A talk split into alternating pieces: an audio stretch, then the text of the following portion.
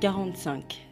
I'm Leroy Moore from Queer Pop Nation USA, and you listen to Castle Rebel. L'émission 45 est consacrée au génial Leroy Moore, poète et activiste handy noir vivant dans la Bay Area de San Francisco. Leroy, que ce soit avec sa poésie, avec des projets comme Creep Up, Since Invalid, parmi tant d'autres, défie les statu quo sur les questions handy, violence policière, sexualité, histoire des luttes, valorisation des cultures handy.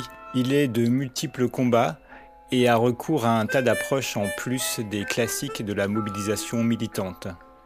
Journalisme, conférences, débats, ateliers, musique, films, textes poétiques. Il garde par ailleurs une approche radicalement en connexion avec d'autres luttes, par exemple queer ou féministes. Donc Leroy Moore, c'est maintenant tout de suite avec vous sur Case Rebelle. Merci de m'accueillir dans l'émission. Je me définis comme un, homme noir, euh, on dit hétéro. Euh, je suis un féministe qui travaille, qui essaie de s'améliorer. Ça semble être un combat permanent pour toi, cette approche intersectionnelle. Oui, c'est toujours un combat permanent parce qu'il y a des personnes qui vraiment me, me surveillent, qui me gardent à l'œil. Je pense que j'y suis venu euh, en interagissant avec d'autres communautés, avec euh, mes amis qui viennent de communautés très diverses. Patty Byrne de Sins Invalid, elle me pousse vraiment à me surveiller au niveau de mes privilèges masculins. Et elle essaie de m'aider à prêter attention aux autres communautés pour être un, bon allié pour ces communautés. Et donc oui, c'est vraiment un combat permanent. J'essaie toujours de me regarder, de me surveiller en tant que mec, un mec hétéro, qui essaie d'être un bon allié pour les autres communautés.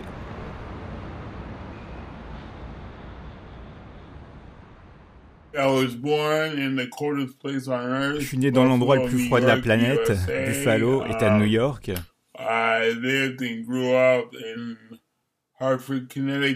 J'ai vécu et grandi à Hartford, dans le Connecticut, et à New York City, faisant des allers-retours.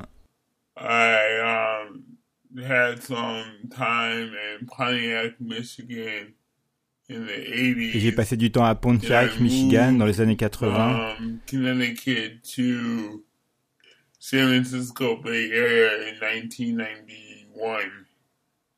j'ai déménagé du Connecticut pour la baie Area de San Francisco en 91 et maintenant je vis à Berkeley en face de la baie de San Francisco. Je suis né dans une famille très militante. Mon père était très actif dans la communauté. Et ma mère, c'était vraiment une penseuse indépendante. Et donc, en grandissant, étant noir et en vie,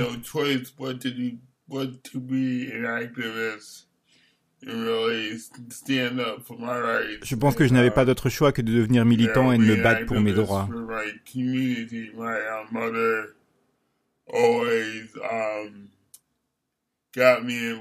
Comme elle était activiste dans la communauté, ma mère m'impliquait toujours dans différents programmes pour les handis. Elle m'a impliqué dans beaucoup d'organisations. Je pense que le premier combat dont je me souviens, c'est celui que mes parents menèrent pour que je sois scolarisé dans le entre guillemets grand public. J'étais en institution spécialisée ici aux États-Unis quand j'étais plus jeune et mes parents ont intenté un procès au conseil d'éducation pour que je sois scolarisé en école grand public. Ça a été deux expériences totalement différentes. Dans l'éducation spécialisée dans les années 70, c'était plus des Noirs et des Portoricains, ados et jeunes adultes. Et aussi les profs ne nous poussaient pas vraiment beaucoup parce qu'ils pensaient, euh, bon, de toute façon t'es en dit, Donc tu n'apprendras rien de toute façon. Donc vraiment à l'époque, il s'agissait euh, il s'agissait uniquement de faire des tâches euh, très très simples. Donc quand je suis rentré dans le système entre guillemets classique, ça a été un, un soulagement, mais ça a été aussi un choc.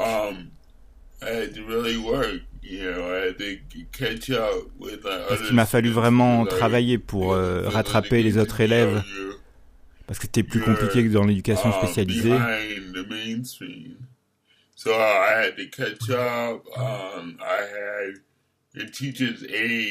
Donc il a fallu que je rattrape.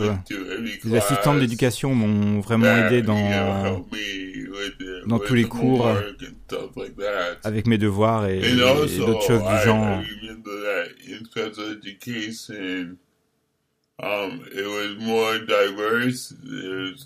Je me souviens aussi qu'en institution spécialisée, c'était plus divers.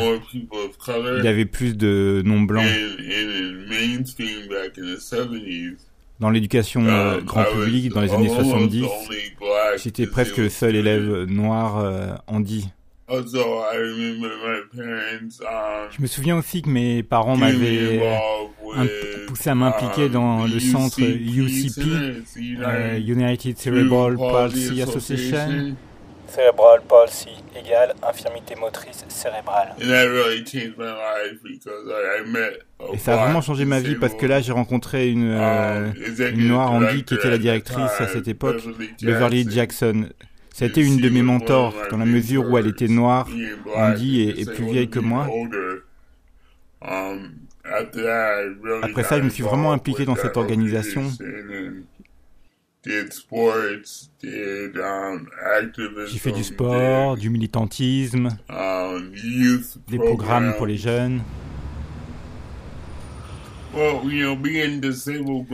Tu sais, grandissant en tant qu'Andy, um, t'as as beaucoup de temps euh, tout seul pour toi. Parce que beaucoup d'enfants ne veulent pas jouer avec toi. Et c'était dans les années 70. Euh, Et en plus, euh, j'étais souvent à l'hôpital. Alors euh, pendant ce temps, j'avais l'habitude d'écrire des histoires, des petits poèmes. C'était dans la fin des années 70, euh, début 80. Um, Je suis pas vraiment tombé dans la poésie avant la fin des années 80, début 90. Um, Parce qu'à um, l'école, au, au lycée, back at that time, teachers used to only teach a certain kind of poetry that didn't look like me. You know, so really they taught, à cette époque, euh, les profs n'enseignaient qu'un certain type de poésie dans lequel je ne me reconnaissais pas. Ils t'apprenaient seulement des trucs sur des hommes blancs qui étaient morts, uh, euh, la poésie des hommes blancs. Donc ça ne m'avait pas vraiment touché à cette époque. D'ailleurs, je détestais la, la poésie parce que je m'y retrouvais pas. Je m'y reconnaissais pas.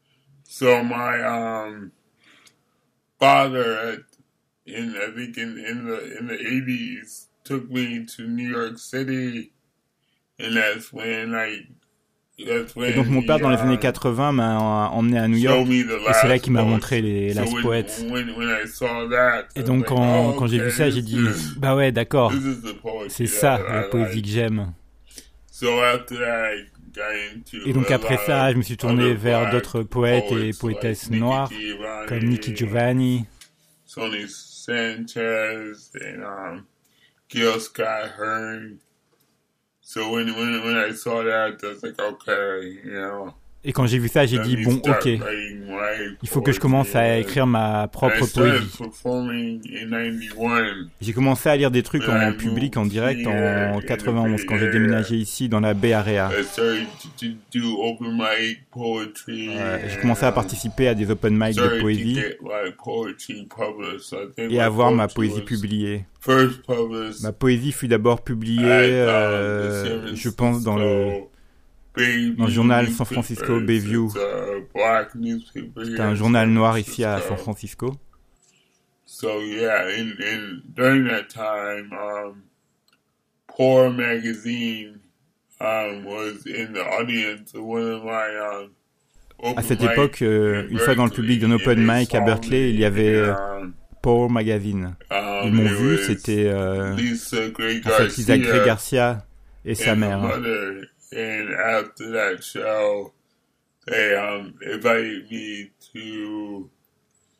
Après cette performance, elles m'ont invité pour commencer une rubrique dans leur magazine, le magazine qui s'appelait donc Power Magazine.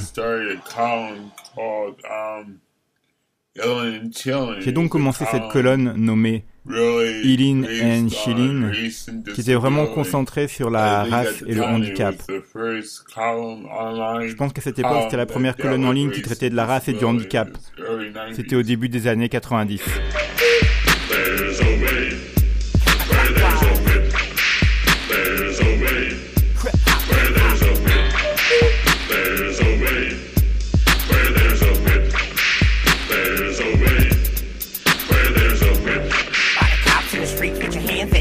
Your knees, begging please.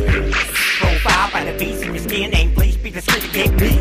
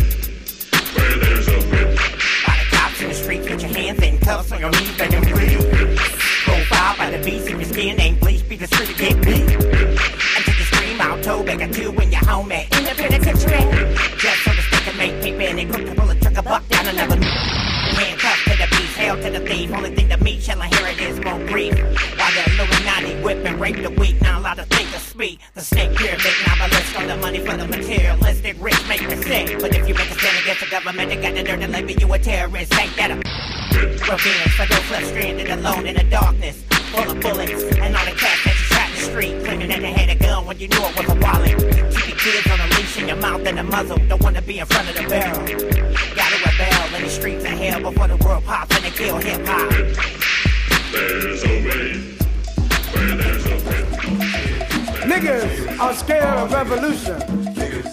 But niggas shouldn't be scared of revolution. All niggas. Because revolution is nothing but change. And all niggas do is change. Niggas come in from work and change into pimping clothes. They hit the streets to make some quick change. Niggas change their hair from black to red to blonde. And hope like hell their looks will change. Niggas kill other niggas just because one didn't receive the correct change. Niggas change from men to women, from women to men. Niggas change, change, change. You hear niggas say, things are changing, things are changing black nigga things. Black nigga things that go through all kinds of changes. The change in the day that makes it rattle and rave. Black power, black power, and the change that comes over them at night as they sigh and moan. White thighs, woo, white thighs. Niggas always going through bullshit change. But when it comes for real change, niggas are scared of revolution. Niggas are actors. Niggas are actors. Niggas act like they're in a hurry. to catch the first act of the great white hope. Niggas try to act like Malcolm. And when a white man doesn't react to them like he did Malcolm, niggas wanna act violently. Niggas act so cool and slick, causing white people to say, what makes you niggas act like that? Niggas act like you ain't never seen nobody act before. But when it comes to acting out revolution, niggas say, I can't dig them actions. Niggas are scared of revolution. Niggas are very untogether people. Niggas talk about getting high and riding around in L's. Niggas should get high and ride to hell. Niggas talk about pimping, pimping that, pimping what? Pimping yours, pimping mine. Just to be pimping is a hell of a line. Niggas are very untogether people. Niggas talk about the mind, talk about my mind stronger than yours. I got that bitch's mind uptight. Niggas don't know a damn thing about the mind, but they'd be right. Niggas are scared of revolution. Niggas fuck. Niggas fuck, fuck. They've been there so fucking cute. They fuck you around. The first thing they say when they're mad is fuck it. You play a little too much with them. They say fuck you. When it's time at TCB, niggas are somewhere fucking. Try to be nice to them. They fuck over you. Niggas don't realize while they're doing all this fucking, they're getting fucked around. But when they do realize, it's too late. So niggas just get fucked up.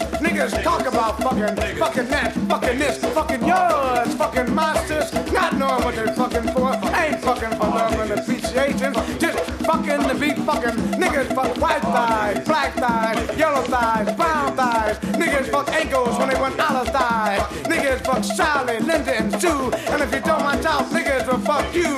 Niggas will fuck fuck if it could be fuck. But when it comes to fucking for revolutionary causes, niggas say fuck revolution. Niggas are scared of revolution.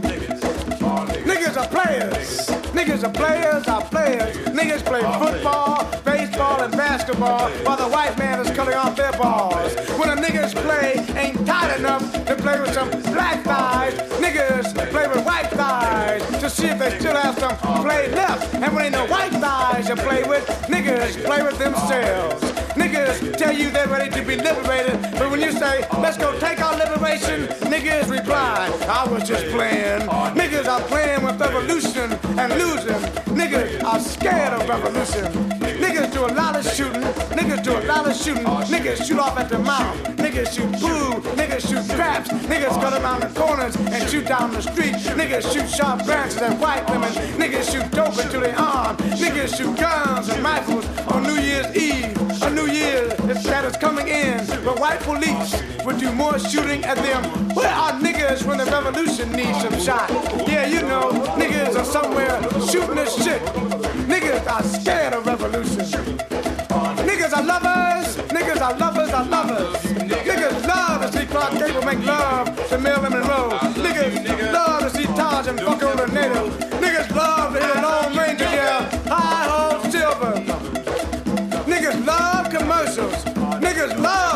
Commercials. Oh, how niggas love commercials.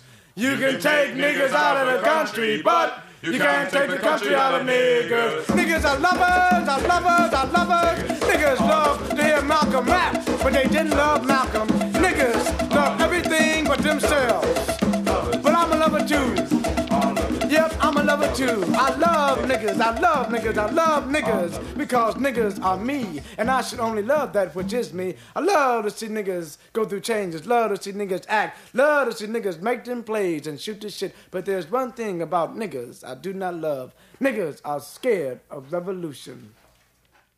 There's uh, many community activism, community scholars. Il y a beaucoup de gens qui sont des activistes, euh, euh, des érudits, des journalistes euh, de la communauté, dans la communauté, qui font du, du vrai bon boulot et parfois les académiques, les universitaires. Ils utilisent le boulot des spécialistes, de ces spécialistes-là de la communauté. Ils leur demandent pas vraiment la permission d'utiliser ce travail. Et, et ça m'arrive euh, plein de fois au sujet de Crip Hop, euh, mes écrits, ma poésie. Ils s'en servent sans, sans m'en parler. Plein de fois.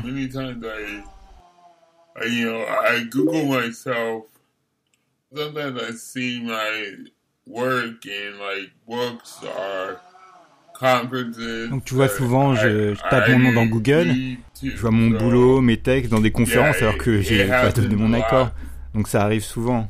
I'm working on a book about Crip Hop Nation, Crip Hop with a K. Crip Hop Nation is a network of je travaille à l'écriture d'un livre sur euh, Crip Hop Nation, Crip Hop avec un K. C'est un réseau international d'artistes euh, hip-hop euh, indie que j'ai, je l'ai commencé il y a presque 5 ou 6 ans pour les musiciens indies. Parce que comme j'étais un, un, amoureux de la musique et en même temps un activiste handi, je m'intéressais au sujet de la musique et du handicap. Et je me suis jamais vraiment vu, jamais reconnu, jamais euh, vu mon reflet de, si on parle du hip-hop. Jamais vu euh, d'autres artistes en euh, vraiment faire son truc un, artiste handi avec des, des handicaps euh, physiques qu'on peut voir.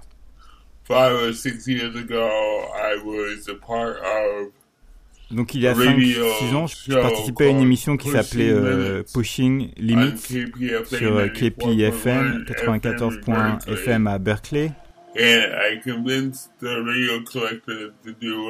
J'ai convaincu le collectif radio de faire une série en 3-4 parties sur euh, hip-hop et handicap. Et j'ai invité beaucoup d'artistes à participer dans l'émission.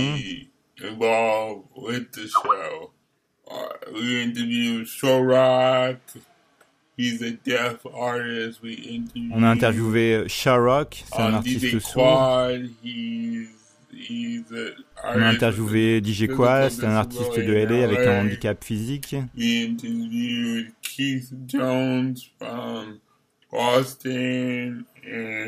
On a interviewé Keith Jones de Boston.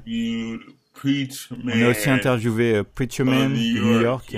C'est un artiste qui marche avec des béquilles. So yeah, so after that four-part series that really got donc après cette série en quatre parties qui a vraiment eu une bonne euh, audience, je suis rentré à la maison et je voulais vraiment continuer le projet.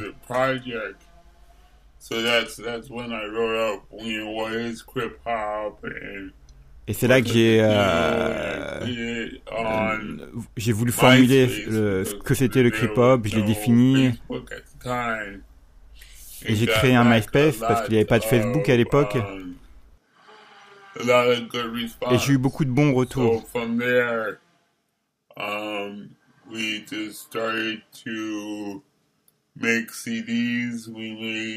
donc à partir de là, on a commencé à faire des CD.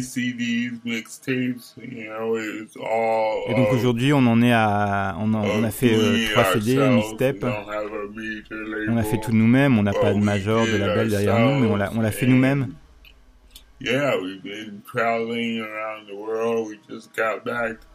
On a tourné au niveau international, on revient juste de Toronto. Et on repartira en décembre à Liverpool, au Royaume-Uni, pour le Dada Festival. Donc oui, c'est devenu international. On a des sections en Allemagne, Afrique du Sud, Royaume-Uni.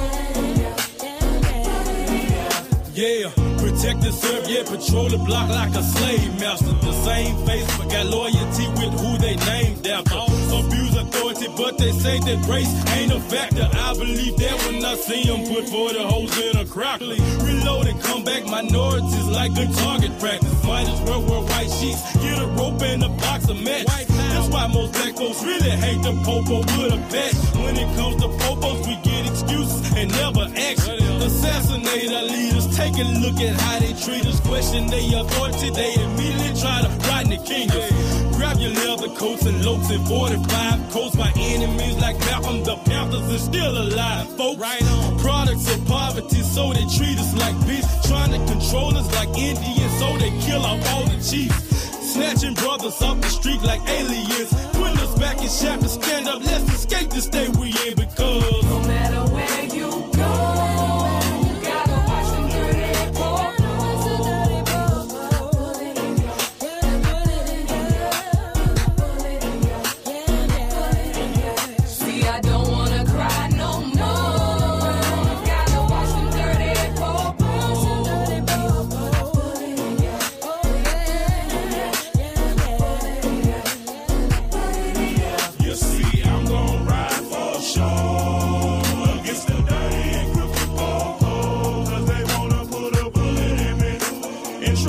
to me.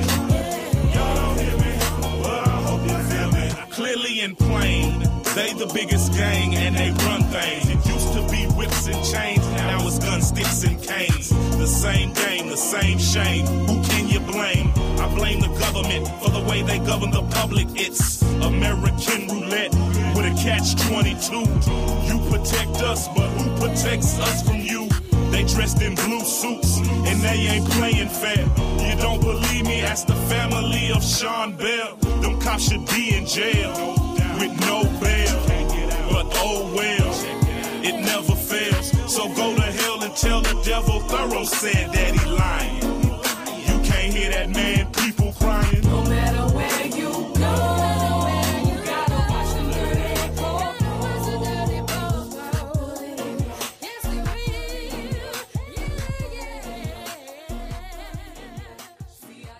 Yeah, yeah, I got I got involved with police brutality against people with disabilities. Oui, j'étais impliqué dans la question de la violence policière euh, contre les personnes handies vraiment quand j'étais plus jeune. Mon père était activiste, donc il m'emmenait dans des manifestations de différents groupes euh, qui faisaient face à, à, toutes les questions liées au fait d'être euh, noir dans, dans, ce pays.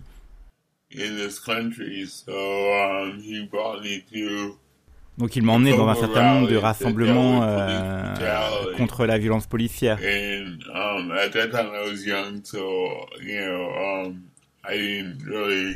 Donc à ce moment-là, j'étais jeune, donc j'avais pas vraiment l'approche que j'en ai maintenant. Et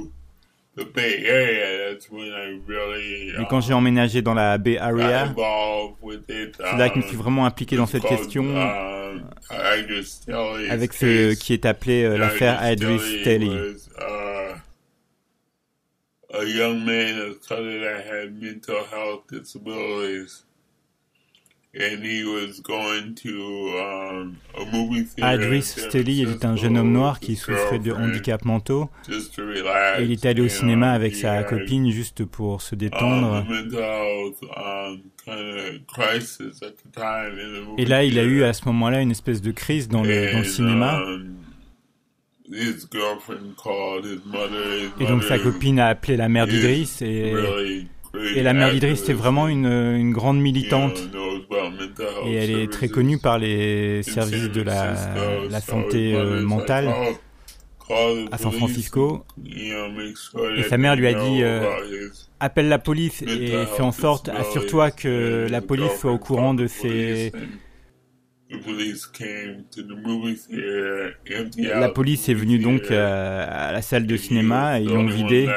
Et donc, euh, lui, c'était le dernier qui restait à l'intérieur.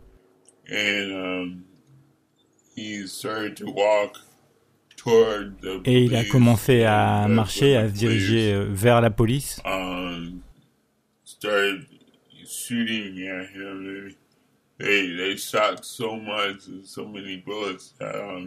C'est là que la police a ouvert le feu. Ils ont, ils ont tiré tellement, tellement de balles que ça a ricoché sur les murs, etc. Um, Donc, euh, malheureusement, euh. Adris Stelly And fut tué euh, à cette époque. um, Et à cause de cette the affaire, community la and communauté et la mère really ont vraiment lancé une, grande mobilisation. And really, you know, we went to the mayor, we went to C'est arrivé jusqu'au maire, jusqu'au conseil du, du comté. Et donc, stop. nous avons dit qu'il fallait que ça cesse. Ces meurtres policiers de personnes euh, qui souffrent de handicaps got- mentaux. um, Donc on a poussé la ville à mettre en place ce qui était appelé à l'époque euh, l'entraînement policier à la situation de crise. C'est l'entraînement de la police pour les personnes avec des handicaps mentaux. Was supposed to train at least 90 to 100 Au moins 90, 100 officiers de police à San Francisco euh, sont passés par cet entraînement. Et ça a été mis en place seulement parce que nous, euh, la communauté, sa mère, um, on- on fait en sorte, on poussait les leaders politiques à en faire une, une loi. um, police training is being cut. Malheureusement, euh, aujourd'hui, l'entraînement policier est arrêté à, cause des budgets qui sont supprimés. Um, Et aujourd'hui, je réalise police que par rapport au um, problème de la violence policière contre les personnes euh, handies, growing, ça n'a fait que croître, croître. Et la only seule euh, solution, la seule solution euh, populaire, euh, grand public. C'est l'entraînement. c'est plus d'entraînement. um, Mon point de vue aujourd'hui, c'est que l'on a besoin de d'autres solutions, de plus de solutions que seulement l'entraînement, parce que j'ai grandi euh, avec cette solution solution that came from police and qui, qui vient de la police, des politiciens et même de la communauté. I think now in 2014, we need Et um, je pense qu'aujourd'hui, en 2014, on a besoin de solutions than plus de just solutions training. que juste l'entraînement. Est-ce qu'il y a un organisme qui enregistre, qui répertorie les violences policières contre les personnes you ask. There's, um, ouais, c'est une bonne question. Tu vois, euh, Mesha, Stelly euh, la mère de Idris Staley, a lancé la fondation Idris Staley après le meurtre de son fils. Et cette organisation existe toujours depuis que son fils est mort. Et ils essaient vraiment de continuer à se battre sur la question des Um, violences policières contre les personnes handies. Essaient that, avec la communauté, avec l'aide de la communauté. Mais en dehors de ça, au-delà d'activistes locaux comme euh, moi-même ou d'autres gens,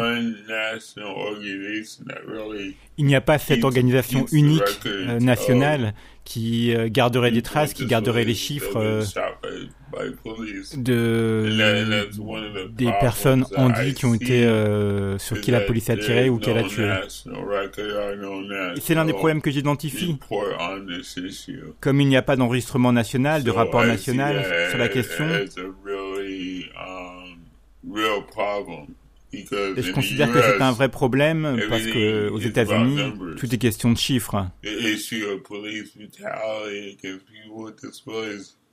Problème de la, violence policière contre nous euh, n'est pas représenté à travers des chiffres nationaux, donc ça continue d'être un, problème parce qu'on ne peut pas rassembler les chiffres et dire, euh, on peut pas dire, bah regardez ça aux politiciens ou aux activistes, regardez les chiffres, regardez l'augmentation. on peut pas regarder ça parce qu'il y a ce manque de chiffres. and that's what Crip Hop Et c'est ce que trying essaie de faire. do. We we were trying to put together a film documentary around police brutality against people. On essaie de réaliser un documentaire sur la, la question de la violence policière contre les personnes handies, pour vraiment mettre en valeur la question de ce qui ne va pas dans le système et comment on s'implique ensemble. On fait ça à travers nos productions culturelles. Notre dernier CD parle de la violence policière contre les personnes handies. Il a été réalisé par Crip Hop et DJ Quad. Donc le CD va de pair avec le film documentaire qui est en train d'être fait en tant qu'outil éducatif et, et culturel sur cette question, sur ce problème. Parce qu'il n'y a pas eu vraiment de, de campagne éducative avec euh, la production culturelle qui parle de la violence policière contre les personnes handies.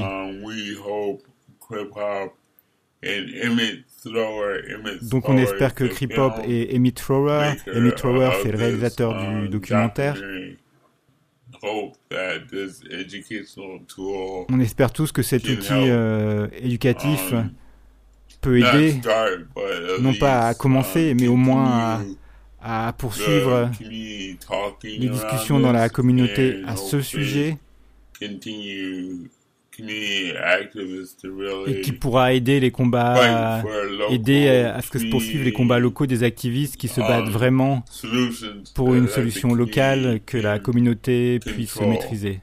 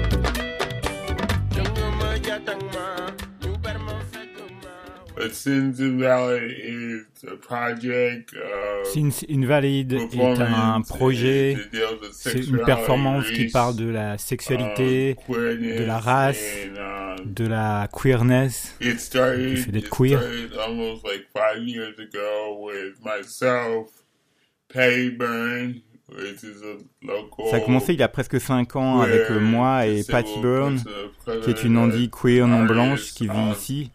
C'est une artiste. Donc il y avait elle, il y avait aussi Todd Herman Amanda et Amanda. Koslow. So we we started Sins and we started it Donc on a commencé Sins et on, on l'a commencé parce que parce qu'on se and reconnaissait pas euh, nous nos questions politiques dans les dans les productions culturelles de la disabilities On or voyait pas d'Andy non blanc, on voyait pas d'Andy queer non blanc. sur la scène culturelle avec nos approches, nos questions politiques. Patty et moi, on, on est plus que des artistes, on est des activistes.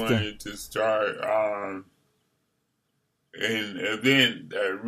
Donc on voulait vraiment mettre en place un événement qui traitait de nos identités. Mais qui aussi traitait des implications politiques, des implications politiques d'être euh, dans le fait d'être une personne non blanche avec un handicap, ou une personne non blanche queer avec un handicap. Um, time, Donc on s'est on s'est posé et à cette époque, um, Patty Byrne et moi, on avait sorti des vidéos, donc on s'est dit bah tiens ça serait, il faudra un rassemblement pour que les gens puissent euh, regarder les vidéos, faire de, la poésie, des, trucs comme ça, dire de la poésie, des choses comme ça. Et cette idée a continué à grandir. notre premier événement fut énorme. C'était ça a été à guichet fermé. C'est dans un théâtre nommé le Brava à San Francisco. Il y avait des poètes, des musiciens, um, il y avait des acteurs.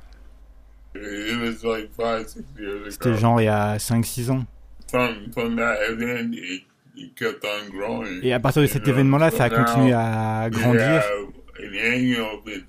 Et donc maintenant, on a euh, chaque année un événement annuel.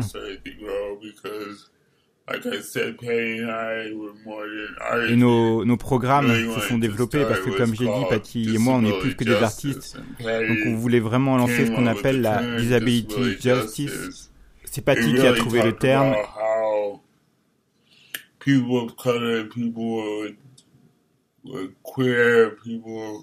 Et ça parle vraiment de comment les non-blancs, um, les queers, les pauvres did not really get um, n'ont jamais vraiment eu de, de place, de, the reconnaissance véritable dans le mouvement pour les droits handis.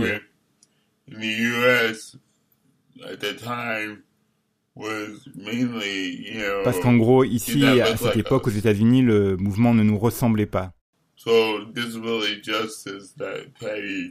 Donc la disability justice que Patty a formulée, euh, a inventé, into, regarde euh, vraiment l'individu dans sa globalité à travers euh, des productions culturelles. Euh, dans, dans ce qu'est la disability justice, euh, c'est-à-dire regarder euh, derrière la, couverture, au-delà de la couverture, pour vraiment vivre avec nos, nos enjeux politiques, nos identités, ouais, avec nos identités euh, intersectionnelles. Nos cultures. So yeah, so that was since um, we've been, we've been doing our annual program, and then Donc c'est ça, c'est Sins. On continue à faire notre euh, um, euh, spectacle annuel. et maintenant on a des um, programmes euh, éducatifs. On s'est associé avec quelques euh, organisations de la Bay Area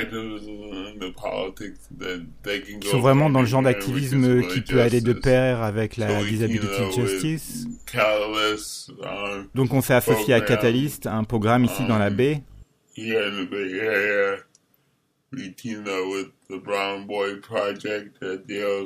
On s'est associé avec le Brown Boy Project qui euh, est une um, organisation de, de queer et trans euh, non blancs. Um, people, brown people, we um, partner with those organizations to um, teach them about disability justice. Donc on est partenaire avec ces organisations pour les former au niveau disability justice et comment ça peut être euh, um, inclus dans leur travail.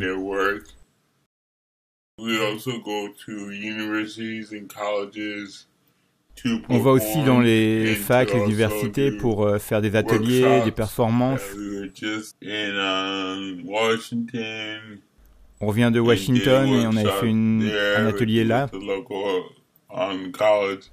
Et donc, on fait ça souvent.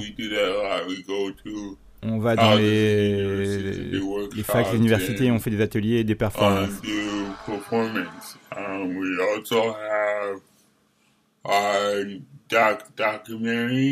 On a aussi un documentaire sur Sims Invalid, donc un, film un film documentary. documentaire qui est sorti en octobre. Donc on diffuse le documentaire. On va aussi dans des festivals de cinéma. Dans, dans tout le pays. pour le, le diffuser. Et le documentaire parle vraiment de notre travail de performance et de ce qu'est la disability justice.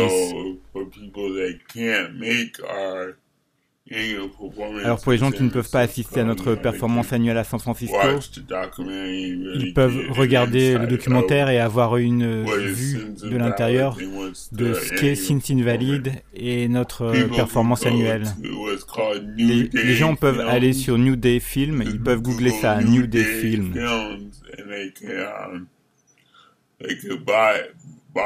Ils peuvent euh, acheter le film là New Day Film, c'est notre euh, distributeur.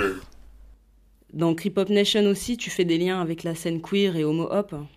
Um, years before Crip Hop started, um, I used J'avais to l'habitude d'aller assister au, je pense que c'était le le festival, Homo Hop Out Homo Hop Out Oakland, ici à Auckland, um, des années avant que Hop festival débute. C'était un festival d'artistes hip-hop euh, queer. queer. um, yeah, queer trans, and um, a friend of mine, Juba Kalanka, Et un de mes amis, Juba Kalanka, um, c'est lui qui a commencé ce festival. Je suis allé à ce festival Um, deux fois. no now, Ça n'existe plus maintenant, mais, euh, mais à l'époque j'y étais allé deux fois. Et je me suis vraiment posé, j'ai j'ai vraiment pris le temps what d'écouter euh, ce dont ce dont parlaient les artistes homo hop dans, dans leurs chansons et aussi dans les, dans les débats, les discussions. Queer um, hip hop artists. Les artistes queer hip-hop avaient presque les as mêmes histoires que les artistes hip-hop ont dit.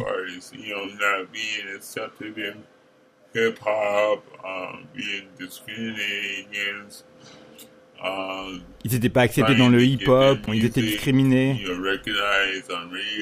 Ils bataillaient pour faire passer leur musique en radio.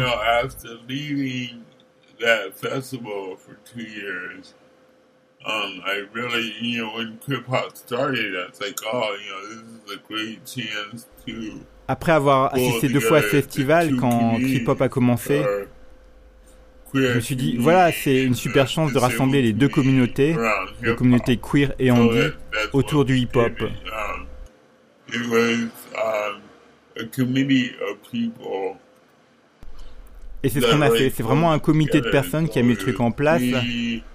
Il y avait moi, True Blue, True Blue, Steve, a queer hip hop artist, in un artiste queer de Auckland, Galen Peterson, um, et Galen Silvestri, um, aussi un artiste hip-hop de and Auckland et un activiste aussi. Et donc on s'est tous posés, rassemblés, you know, et on en est arrivé à la conclusion do que ce qu'on a voulait faire c'était un, un événement euh, creep hop, homo hop à l'université de Berkeley. Donc on est allé voir la fac avec notre uh, projet. Je pense qu'on est allé voir le, programme program, des, des études And handi they said yes. et ils ont dit um, oui. On voulait qu'il y ait des, des concerts, mais on voulait aussi qu'il y ait des, des débats, tables rondes, discussions. um.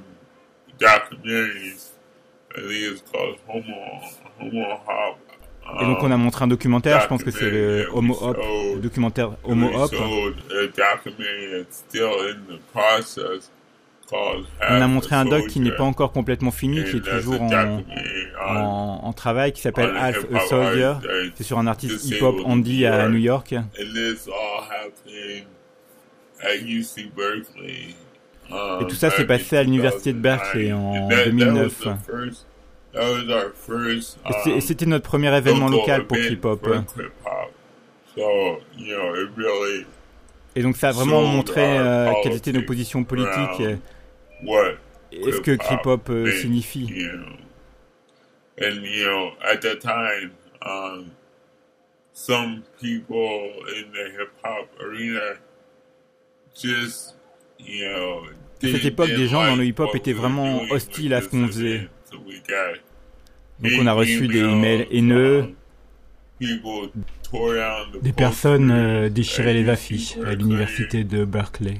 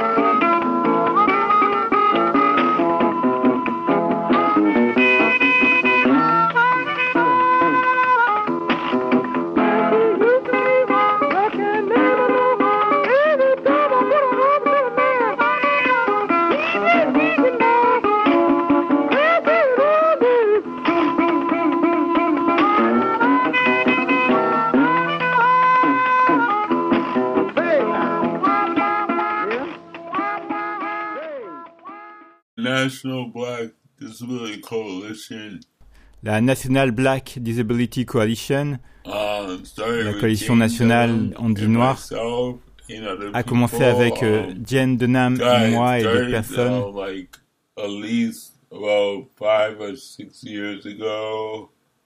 Ça a commencé au moins il y a more. 5 ou 6 ans, ou peut-être plus. Jen Denham et moi, on s'est rencontrés, euh, je pense que c'était en, ligne, sur Internet.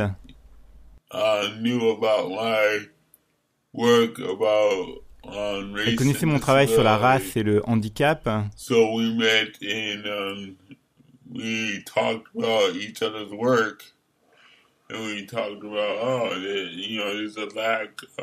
On s'est rencontrés, on a discuté de nos travaux respectifs et on s'est dit qu'il manquait une organisation nationale qui travaillait autour de la question des, des personnes euh, non blanches handies. with Harambe Et à cette époque, j'étais impliqué dans le R&B Education Council.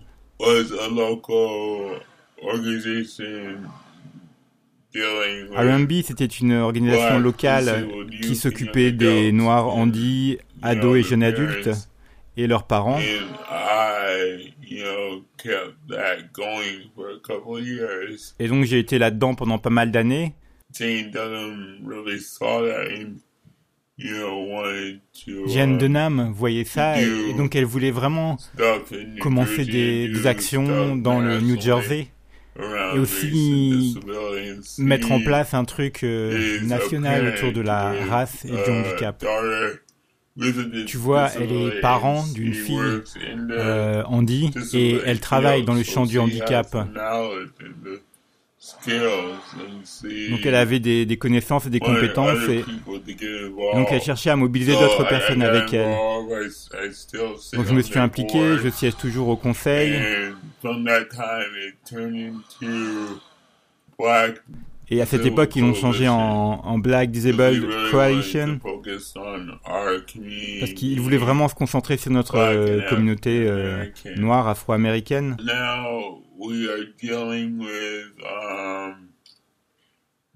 Um. Maintenant on s'attaque, on, on essaie de mettre en place des études handi noires.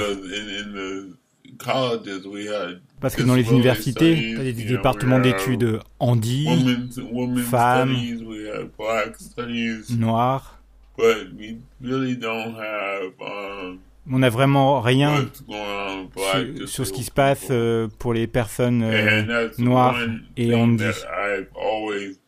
Et c'est quelque chose qui m'a toujours intéressé dans mes recherches, les personnes black noires dans l'histoire. Donc euh, des musiciens, aux activistes, aux andis noirs pendant l'esclavage. Donc la National Black Disability Coalition a eu un meeting talk dans le, a fait un meeting dans le New Jersey pour discuter des études noires, how can à quoi ça pourrait ressembler, comment on peut faire en sorte que ça existe? Donc cette première euh, conférence fut dans le New Jersey, et après la table ronde, on a voulu mettre en place un comité that would that would meet qui puisse euh, qui se réunirait euh, mensuellement um, pour vraiment établir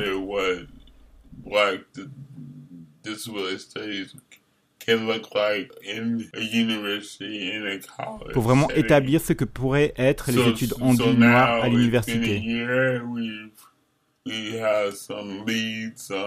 Donc maintenant ça fait un an, on a des pistes par rapport aux facs susceptibles d'accueillir ces études. in the middle of Et là on est vraiment en plein dans la construction de ce que contiendraient les cours,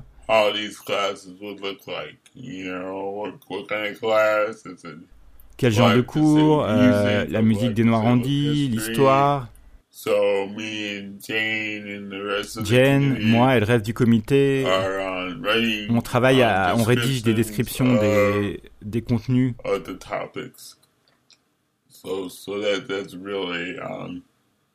Really really interesting and really I think would would change at least in colleges and universities. Ça serait vraiment intéressant, hein, c'est vraiment intéressant et ça pourrait vraiment changer, euh, au moins dans les facs, la perception qu'ont les gens des personnes noires. culture, Parce que nous avons une histoire, nous avons une culture. Il faut que ce soit enseigné à l'université et aussi en dehors. Il faut que ce soit enseigné dans nos communautés, nos foyers, pour vraiment que ça, ça, ça- ça community brise, ça démolisse cette notion populaire qui est euh, dominante dans la communauté noire, que euh, le handicap c'est un péché, qu'il faut que ce soit caché. Nous on dit non. Le handicap c'est euh, une expérience culturelle, politique, historique et il faut qu'on l'étudie.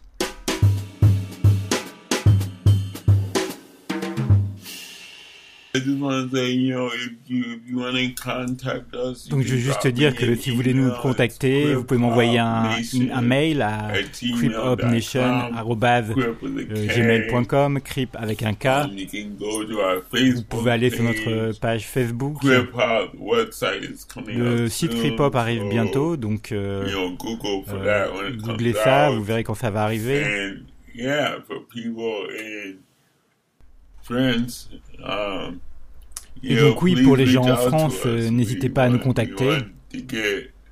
On veut impliquer euh, plus de gens, de plus en plus de gens. Il y a beaucoup de personnes handies dans votre pays. Et on aimerait beaucoup rencontrer des uh, artistes hip-hop euh, bands, handies de France. Yeah. Hit us, hit us up.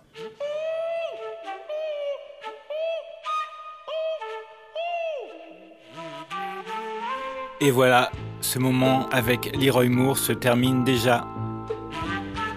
On le remercie énormément. On lui envoie de la force, de la chaleur pour ses combats présents et futurs.